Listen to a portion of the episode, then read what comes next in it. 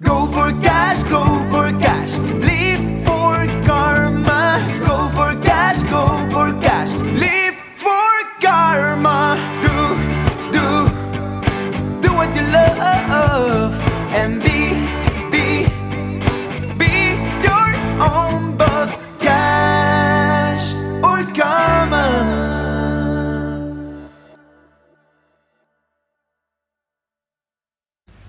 Hey, wie cool, dass du heute wieder dabei bist bei einer neuen Podcast-Folge hier bei Cash oder Karma. Katrin ist wieder am Start, ich bin am Start, du bist am Start. Mega.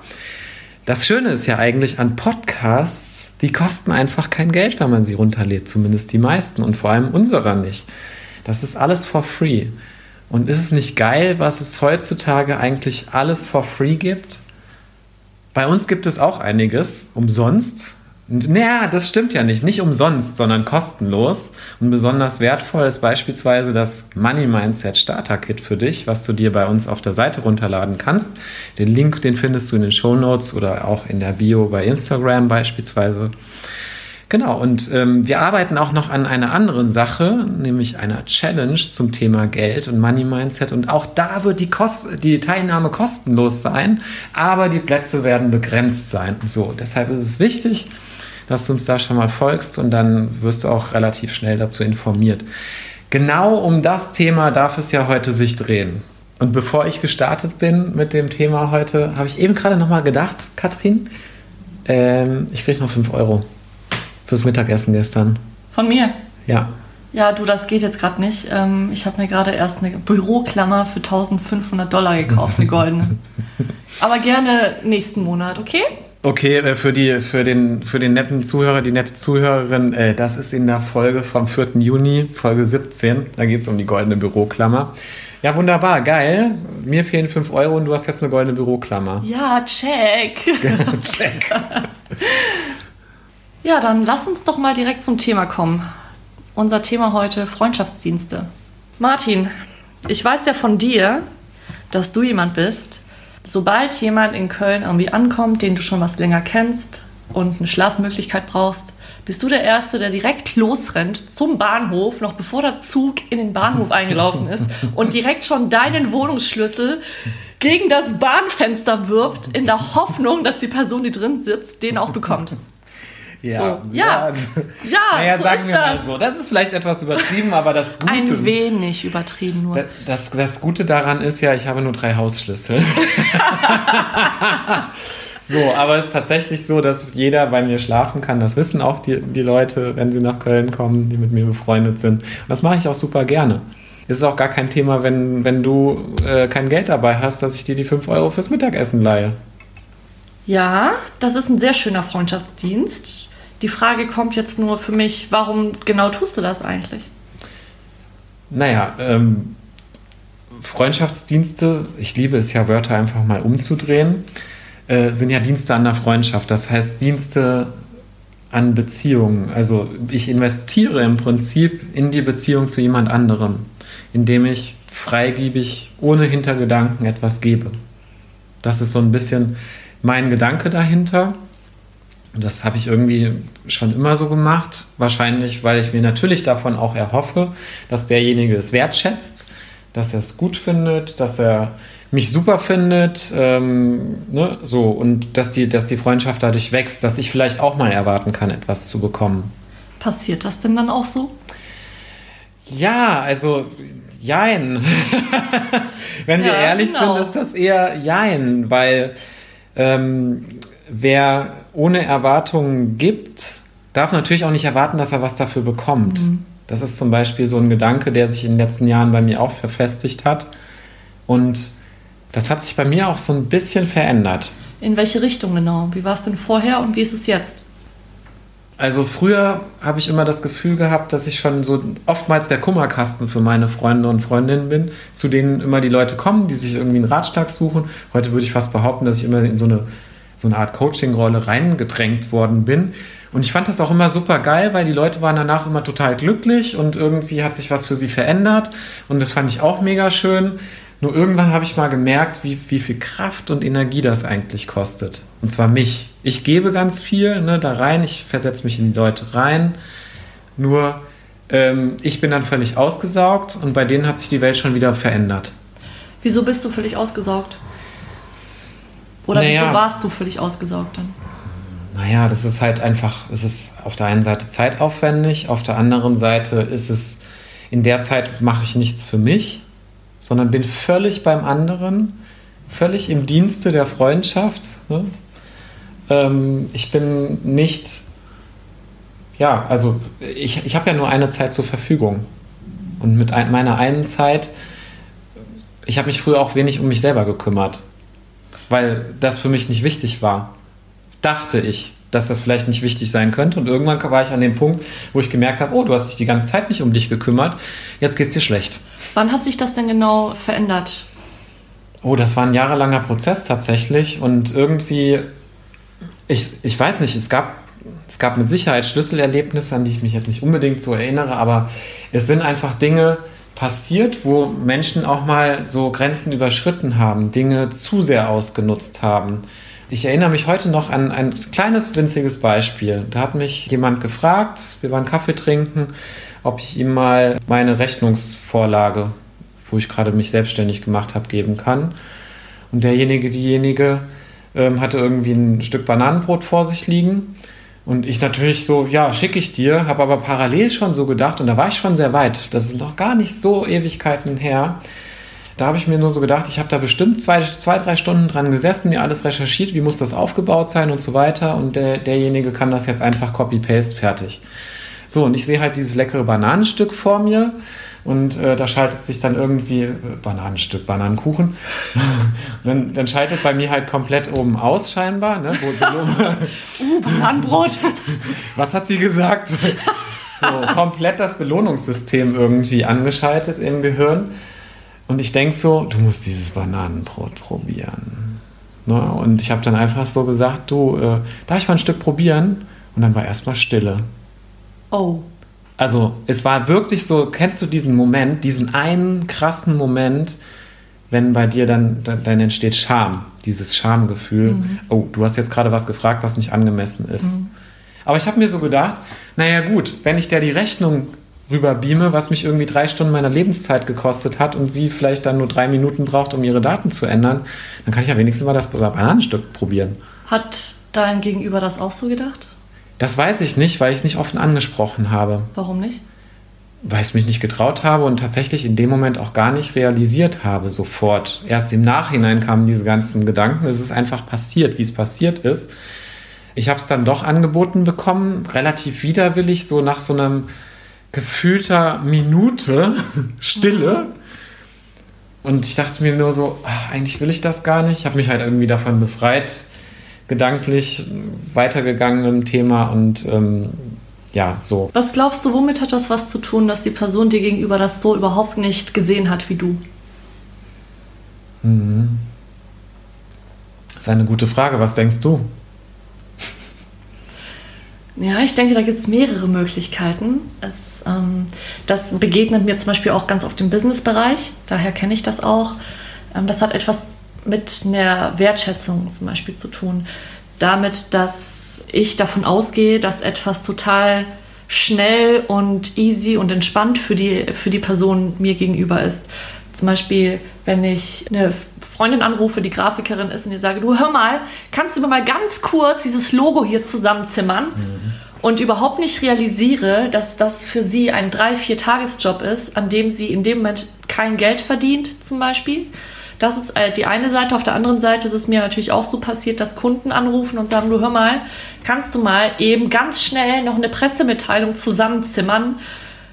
Und das ist eben vielleicht mangelnde Wertschätzung aus, also in diesem Kontext, weil ich gar nicht genau weiß, wie viel Aufwand das für mein Gegenüber ist in dem Moment. Ja, weil auch am Ende, und das ist eben dieses, diese Herausforderung, die alle die Berufe, die da zum Beispiel beratend tätig sind, die schöpferisch tätig sind, ähm, man, man sieht immer nur am Ende irgendein Ergebnis und denkt, so schwer kann das ja nicht gewesen sein. Was? Für die drei Sätze hast du fünf Stunden gebraucht, die zu texten. Was? Ein Blogartikel acht Stunden? Wieso rechnest du dafür acht Stunden ab? Dass da aber irgendwie erstmal ein Ideenfindungsprozess ist und da sind wir wieder, wie funktioniert das Gehirn? Ne? Wir Gehirnhälfte 2, diejenige, die richtig viel Energie braucht, der Hochleistungsmotor, in dem wir arbeiten, ähm, wo es anstrengend wird, wo man auch Erholung nachher braucht. Das sind ja die Systeme, die genau bei diesen Prozessen stattfinden und die dann eben auch diese Zeit einfach kosten. Ne? Wenn wir zum Beispiel in einer Podcast-Folge sprechen, müssen wir ja auch erstmal uns überlegen, was ist denn das, was, was du da draußen als Hörerin, als Hörer mitnehmen willst, äh, sollst, so von uns. Ne? Und genau, genau das ist es eben, ähm, was in diesen ganzen Berufen, Grafiker, Berater, Unternehmensberater, ähm, Kommunikationsassistenten, und so weiter und so fort. Also diese, diese, diese Latte ist ja relativ lang. Bei einem Bäcker, da weiß ich, der muss morgens früh aufstehen, ist auch scheiße. Ja, irgendwie mitten in der Nacht wäre überhaupt nichts für mich. Da sind am Ende die Brötchen da. Und auch krass, da beschweren sich die Leute, wenn die nicht, statt 15 Cent plötzlich 20 Cent kosten. Mhm. Mhm. Ähnliches Thema. Und da sind wir wieder beim Thema, was du schon gesagt hast, Wertschätzung. Mhm. Wo das auch eine Rolle spielt, ist beispielsweise in, gerade in Freundschaften, wenn es um Geldverleihen geht. Hm. Ganz heikles Thema, ne? Warum eigentlich? Du bist ja Banker, erzähl uns mal. Warum ist Geldverleihen unter Freunden so ein Thema? Ja, weil es bei den Banken so teuer ist. naja, es gibt ja diesen einen Spruch, man sagt so, bei Geld hört die Freundschaft auf. Und den gibt es ja nicht unbegründet. Die Menschen kriegen sich seit jeher in die Haare aufgrund des Geldes. Woher kommt das? Man kann sich das so vorstellen, wenn wir davon ausgehen, dass Geld einen gewissen Wert hat, also ich habe dafür eine Arbeitsleistung erbracht, mit meinen Händen, meinem Kopf, meinem Körper, was auch immer, und das wird in Geld ausbezahlt, dann steckt von mir persönlich da ganz viel Wert drin, von, von mir selbst von meinem Selbstwert. Und das heißt, dass sich der Selbstwert im Geldwert im Außen ausdrückt. Also im Prinzip handeln wir, wenn wir über Geld sprechen, über Selbstwert, wenn man es im übertragenen Sinne sieht. Das ist das, was dahinter steckt. Weil ne, ich habe mit, mit meinem Selbst eine Leistung erbracht, du hast eine Leistung erbracht und wir gucken, wie wir das miteinander verhandelt bekommen. Und deshalb ist es auch so wichtig, offen über Geld zu sprechen. Okay, also das bedeutet jetzt für mich, ich soll mir in Zukunft überhaupt gar kein Geld mehr von Freunden leihen und selber auch keins mehr verleihen? Naja, also so, so krass würde ich das gar nicht sagen. Aber ich mache mal noch mal ein Beispiel. Ist auch schon ein bisschen länger her. Ich habe schon zweimal Menschen Geld geliehen tatsächlich. Das waren irgendwie ein paar hundert Euro, mal 300, mal 350. Und wir haben nie darüber gesprochen, wann ich das wiederbekomme. Wann ist denn jetzt der richtige Zeitpunkt, nochmal nachzufragen, was denn eigentlich mit der Kohle ist? So, das Ende vom Lied war, das eine Mal habe ich es irgendwie nach einem halben Jahr zurückbekommen oder noch länger. Und das andere war, ich würde bald sagen, anderthalb Jahre oder noch länger. Wieso ist es dir so schwer gefallen, da aber so nachzuhaken? Ich meine, es ist ja Du hast gerade erklärt, mhm. das ist dein Geld wert, das ist mhm. dein Selbstwert. Du hast ja damit auch etwas von dir gegeben. Wieso ist es dir so schwer gefallen, an der Stelle danach zu haken? Das ist eine gute Frage. Frag dich das mal selber. ne? Würde dir das passieren? Hm, ja, es ist mir auch schon passiert. Ja, das stimmt. Nicht unbedingt bei Freundschaften, sondern eher so ein bisschen im Businessbereich. Hm. Da ist mir das eher passiert als Das heißt, wo eine Rechnung zum Beispiel nicht bezahlt, äh, noch nicht bezahlt worden genau. ist, da nochmal nachzuhaken. Ja, wunderbares ja. Beispiel. Äh, genau das Gleiche hat viel damit zu tun, dass, dass ich erstmal auf den Punkt kommen musste, für mich selber dort einzustehen und auch diesen Wert zu erkennen. Und wenn ich diesen Wert erkenne, dann gehe ich auch ganz anders mit ihm um. Das ist der wesentliche Punkt dabei. Und was hat das für, also wenn ich mal überlege, was das für Gefühle bei mir ausgelöst hat, das ist auch nochmal spannend irgendwie beim Thema Geld leihen. Jetzt frage ich dich, kannst du mit 300 Euro leihen für in einem halben Jahr? Wie kommt das bei dir gefühltmäßig an? Völlig in Ordnung. Ja, und woran liegt das? Ich habe ein gutes Money-Mindset mittlerweile. So, und woran liegt es noch? Es liegt daran, dass ich keine Angst davor habe, Geld zu verleihen. Ich habe auch keine Angst davor, es zu verlieren. Ich habe auch keine Angst davor, dass unsere Freundschaft da irgendwie dran kaputt gehen könnte, weil ich mittlerweile einfach auch gelernt habe, dann zu sagen, du hör mal, okay, ich leide die Kohle, dann sieht das aber so aus, nächsten Monat, in zwei Monaten, mhm. dann reden wir drüber. So, so, so, bam, bam, bam. Ja, so, das heißt völlige Transparenz. Ja. Dahingehend, was es für dich bedeutet, was es für mich bedeutet und wir kriegen eine Übereinkunft darüber. Genau, das ist der wesentliche Punkt. Und damals aber hatte ich schon so ein komisches Bauchgefühl, wo ich überhaupt gefragt worden bin, weil ich dachte irgendwie so, oh, jetzt wird's komisch. Mhm. Was ist denn mit der, dem? Mhm. Und woran lag das mit dem komischen Bauchgefühl?